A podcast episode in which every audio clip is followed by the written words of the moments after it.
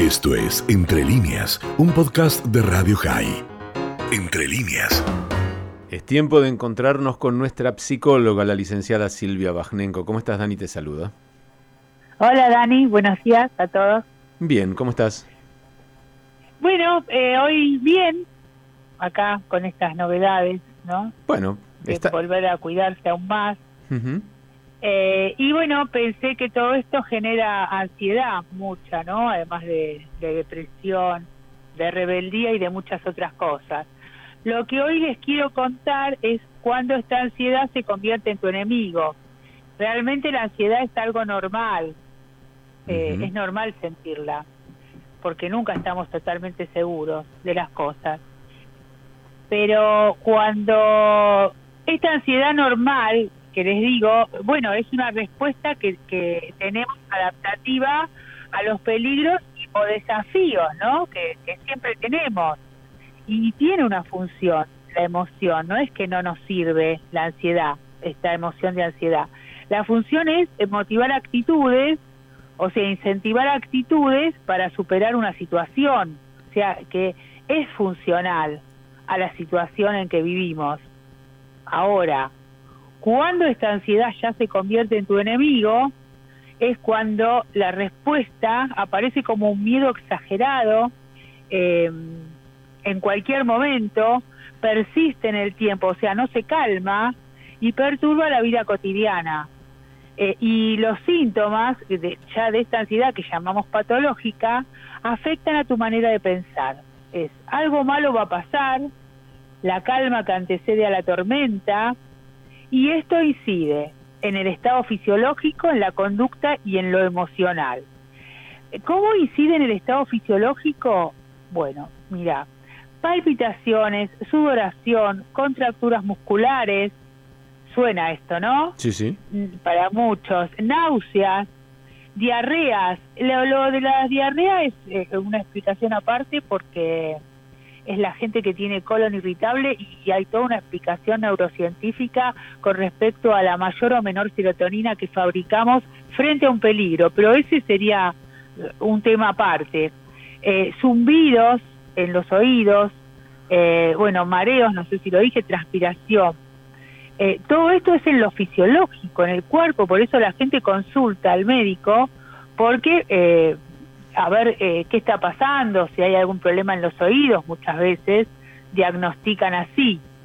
Eh, y después eh, los cambios en la conducta es, bueno, la gente que se come las uñas, morderse los labios, hay gente que se rasca la cabeza, sobre todo así,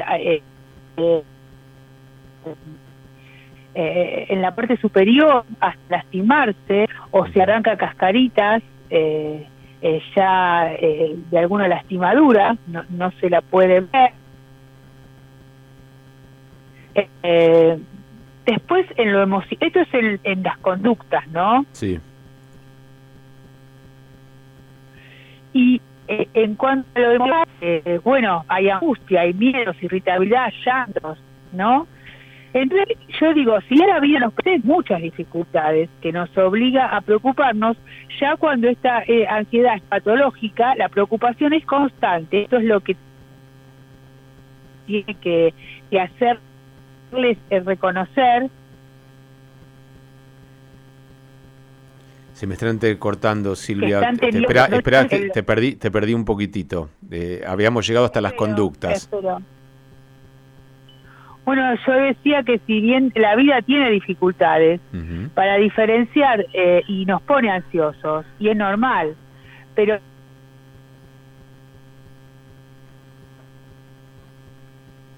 No, me parece que vamos a tratar de recuperar la, la, llamada, Silvia, porque estamos con algún problema, con alguna interferencia. Eh, sí, sí, te vamos a volver a llamar, mejor así.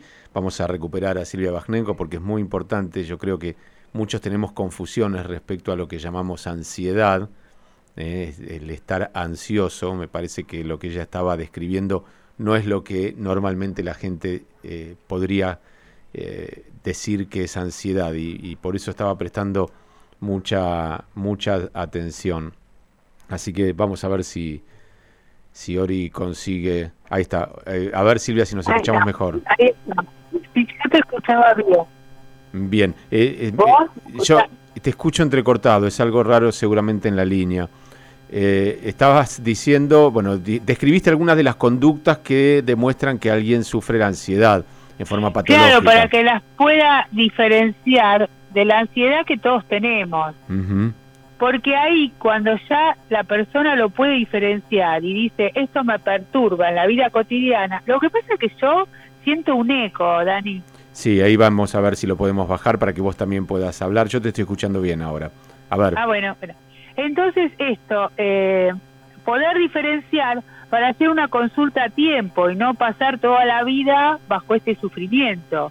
Entonces, una consulta al tiempo con un diagnóstico, ya eh, el profesional puede tener una estrategia de intervención para aliviar esta preocupación. Entonces, tener mucho cuidado con esto, porque justo en esta época eh, todos podemos confundir la ansiedad normal con la patológica.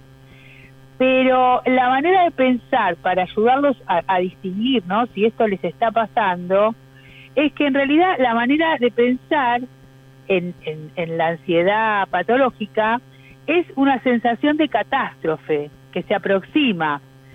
Eh, es, un miedo intenso y muy exagerado y además fuera de control, invade todas las áreas de la vida. Eh, por ejemplo, la persona puede pensar, sí, me va bien en el trabajo, pero ¿y si me echan? Eh, sí, yo lo hago bien el trabajo, pero ¿y si fallo?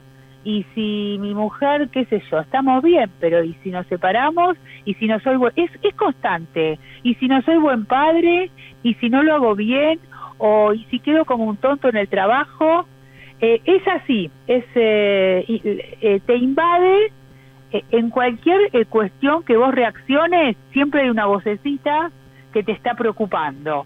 Eso es lo, lo, patológico, ¿no? Okay, o sea que o sea que las fobias son formas de la ansiedad. Sí, forman parte de la ansiedad, pero en las últimas investigaciones eh, apartaron esto que se llama trastorno de ansiedad, en realidad generalizada, porque es a todo, lo apartaron como, como un diagnóstico aparte a tratar. Bien. Si bien eh, la fobia entra dentro de los trastornos de ansiedad, Incluso este trastorno de ansiedad generalizada puede derivar en pánico, en los ataques de pánico. Bien, es el, miedo a la muerte inminente, la sensación de muerte. Exacto, sí, sí.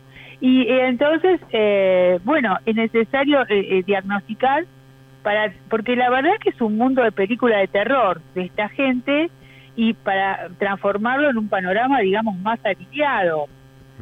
Porque mm, es que todo es malo, es un filtro mental donde todo lo que puede pasar es malo o es preocupante. Eh, y entonces, eh, bueno, esto, las preocupaciones son el centro de la vida, todo es difícil, ¿sí? Entonces, en realidad en terapia lo que se busca, porque también es interesante cómo se lo trata, ¿no? Uno busca los esquemas de vulnerabilidad, o sea, la debilidad que tienen estas personas, y qué factores desencadenan este miedo, ¿sí? Eh, y qué tipo de relaciones son las que mantienen este estado, porque a veces las relaciones, al sobreproteger, ¿no? Hay personas, viste, que se hacen ir a buscar, que no van solas, eh, eh, y bueno, la persona que, que sostiene esta conducta de su pareja o de su allegado, eh, refuerza esta manera de ser. La persona tiene que encontrar eh, sus eh, propios recursos. Bueno, se usa la relajación y se usa también eh, el cambio de, la manera de pensar, porque realmente hay factores que estresan, ¿sí? Pero acá es algo en que la persona siente que no puede controlar, ¿sí? Y todo eso tiene tratamiento, pero seguramente debe diferir el tratamiento respecto del diagnóstico. ¿O siempre es el mismo? Eh, sí, no, no, bueno, bueno, sí, por supuesto que eh, eh, según cada persona todos tienen miedos diferentes, ¿no?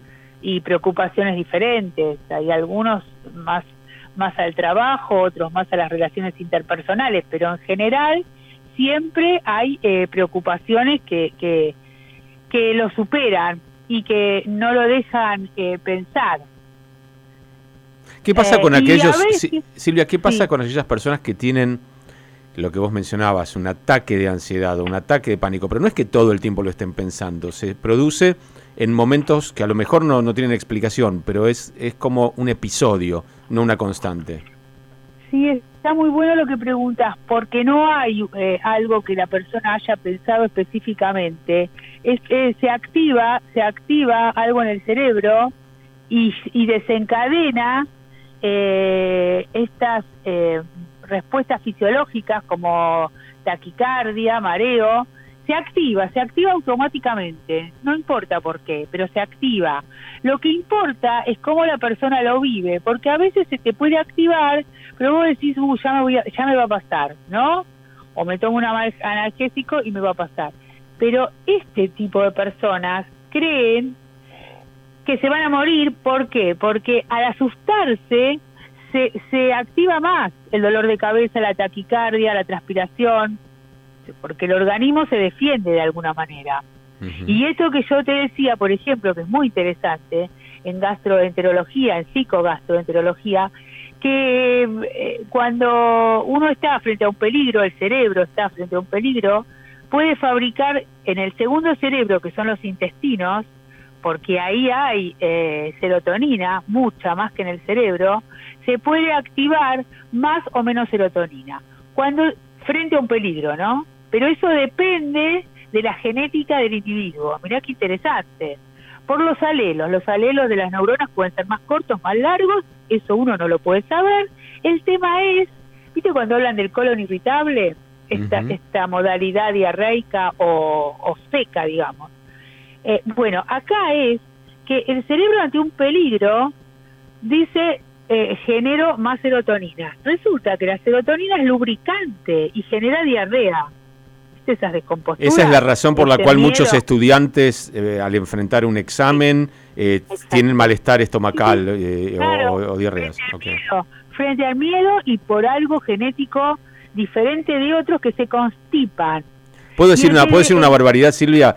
por eso en el uso común del idioma la gente dice que tiene cagazo. Lo digo en serio porque está muy relacionado el miedo a esa situación eh, de, de, diarrea. Y evidentemente las palabras populares han utilizado esa, esa relación, esa simbiosis.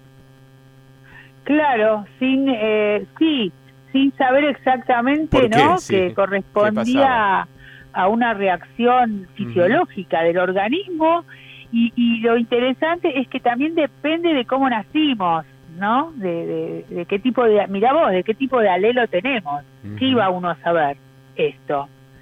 Eh, y después también hay, eh, digamos, dos maneras que también dependen del tipo de amígdala del cerebro que tenemos, que podemos responder, eh, podemos responder así. a veces uno se activa frente al castigo.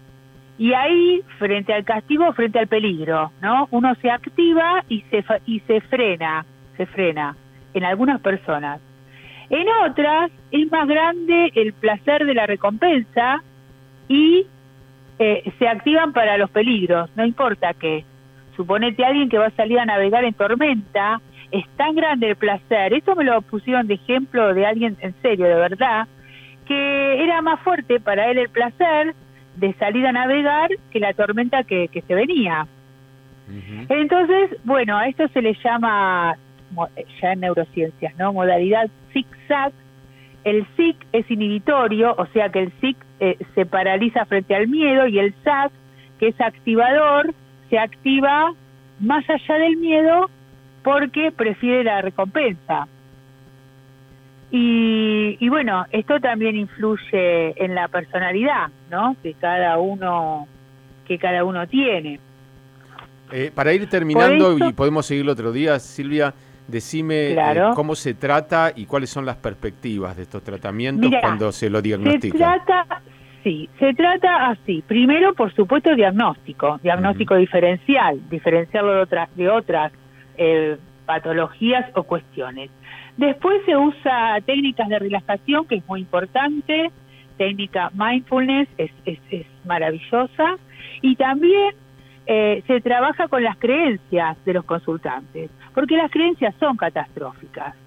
Porque entonces uno indaga, bueno, pero ¿y si nunca te pasó eso en el trabajo? ¿Por qué te va a pasar?